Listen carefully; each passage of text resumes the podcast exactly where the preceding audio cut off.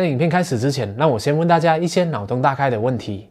为什么喝酒的地方是叫夜店，过夜的地方却叫酒店或是饭店呢？如果一个人同时吃了泻药和止泻药，那那一个人还会不会拉肚子呢？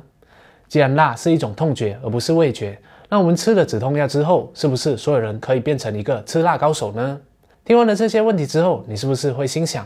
我怎么就没有想过这些问题啊？其实每个人小时候都具备一种叫做好奇心的能力。小孩最喜欢、最常问父母的问题，莫过于为什么了。但可惜的是，随着年龄的增长，大多数人的好奇心却渐渐的丧失了，对生活感到麻木，做什么事情都提不起劲，更加因为害怕被质疑的眼光而不敢对生活的一些普遍现象提出问题。所以今天好就和大家分享关于保持好奇心的重要性，导致我们失去好奇心的根源，以及如何重塑好奇心的方法。嗨，大家好，我是熬夜，陪你一起学习学校没教的知识。在影片正式开始之前，占用大家三秒钟的时间，订阅好夜的频道，打开右下角的小铃铛，才不会错过好夜的任何一支影片。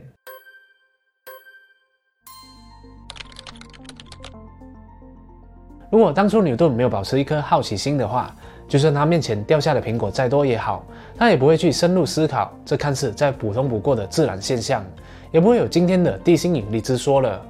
可见，好奇心在创造的这一个过程当中扮演这一个非常重要的角色。来自澳洲新英格兰大学的研究显示，一个人的好奇心和他的创意有一定的关系。也就是说，你的好奇心越强的话，就越有创意，就能够激发出更多的灵感以及解决方法。这就意味着你在生活中会比起那些没有创意的人来得更容易的发现机会。生活上很多的东西都是出于人们的好奇心和不断探索的精神，才得以把它们改良得越来越好的。比如说一道平淡无奇的炒饭，有的人可以凭着自己的创意，经过无数次的调味和改良，把它炒得更好吃。所以市面上才会有好几种炒饭的做法。此外，好奇心强的人更善于发现机会。比如传统的出租车行业，轿车不但不方便，有的司机还会乱算客户的钱。后来，特拉维斯·卡兰尼克就想到了共享汽车的概念来解决这一些问题，于是 Uber 就诞生了。所以，你不难发现，有好奇心的人创造力真的很强。所谓的好奇心，就是一个想要知道更多的欲望。四到五岁的时候，我们的好奇心是最旺盛的，时常会对父母进行一连串的轰炸。为什么月亮会跟着我们的车走啊？天空为什么是蓝色的？有些父母被问得烦了，又或者是不知道如何解释的时候，就大声的斥责孩子不要再问那么多了。而有些更极端的，甚至还会威胁他们说：“再问的话，我就打你了哦。”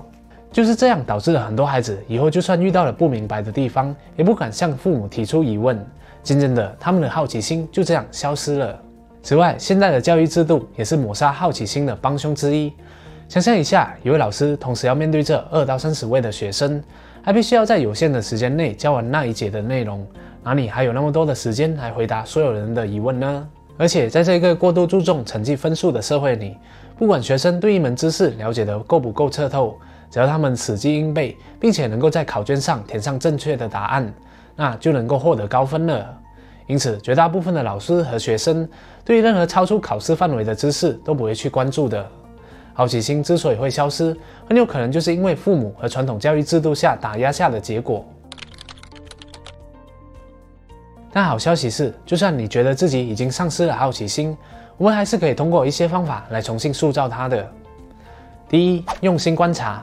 不少男士们最害怕另一半问他们：“我今天的打扮有点不一样哦，你看得出差别在哪里吗？”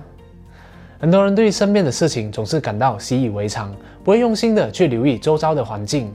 比如走在熟悉的街道上，有一些人会习惯性的边走边玩手机，完全没有察觉周遭会有什么样的变化。当你在排队的时候，可以试着去观察别人的言行举止，比较一下一个人独自排队和结伴排队的人的行为有什么样的不同。结伴的人又分成了男女关系、朋友关系和父母关系等等，这些人的行为又有何不同呢？在农场的会议上，你可以利用这一个机会来观察别人是如何呈现报告的，看看他们的语气、语速和身体语言是不是和平时的他们一模一样，然后再从中推断他们是否对自己感到自信等等。除了这些例子以外，你平时还可以找一些事物来观察，通过这样的方式来培养出好奇心。第二，寻找不完美。这里并不是要你去寻找别人的短处来批评，而是要找出生活上有什么工具、概念、过程、方法，又或者是体系是可以去改善的。只要是人所发明出来的，那肯定就有改进的空间。所以你可以留意一下周围的东西，书桌、椅子、床架、铅笔等等的，有哪些地方是可以变得更好的？改进了以后又能够解决什么样的问题呢？然后再看看平时自己的工作流程有没有一些繁荣的地方是可以省略掉的。这样做，也许你会发明出一个新的东西，也说不定哦。第三，多做思考。好奇心不强的人，通常都懒得思考，在学习又或者是工作上，都是处在于一种被动的状态。而好奇心旺盛的人呢，他们在看书、听课又或者是看影片的时候，不会照单全收里面的知识，而是去思考为什么我要这样做，以及我要如何做得更好。这样学的人会更加融会贯通，更容易进步。而且在职场上，他们不会日复一日的做着同样的事情来混日子，而是会去思考如何把工作变得更快捷、更安全和更经济，从而为客户带来更多的价值。所以说，如果我们要培养好奇心的话，平时就要多做一层深入的思考，多问一句为什么，你所领悟出来的东西就有所不同了。好了，今天有关于好奇心的课题分享就讲到这里了，我们来回顾一下。好奇心之所以重要，是因为它激发出创意，帮助我们想出更多的灵感来优化生活。一个人会失去好奇心，是因为父母和教育制度在儿童时期下的打压。而想要培养好奇心的话，平时就要多做观察，寻找不完美，以及多做思考。还会相信，只要你经过一段时间的练习过后，就能够重新唤起你对生活的新鲜感和热爱了。记住，好奇心是人类创新和发展的加速器，同时也是我们持续进步的推动力。谢谢大家观赏，希望今天的影片对你有所启发。如果你喜欢好业的影片的话，就请你订阅好业的频道，点赞和分享，启发更多的人。那如果不小心点到小铃铛的话，就更好了，这样好业就可以争取在每逢周三晚上七点半的时候弹在你面前的机会了。谢谢大家观赏，我们下一集再见。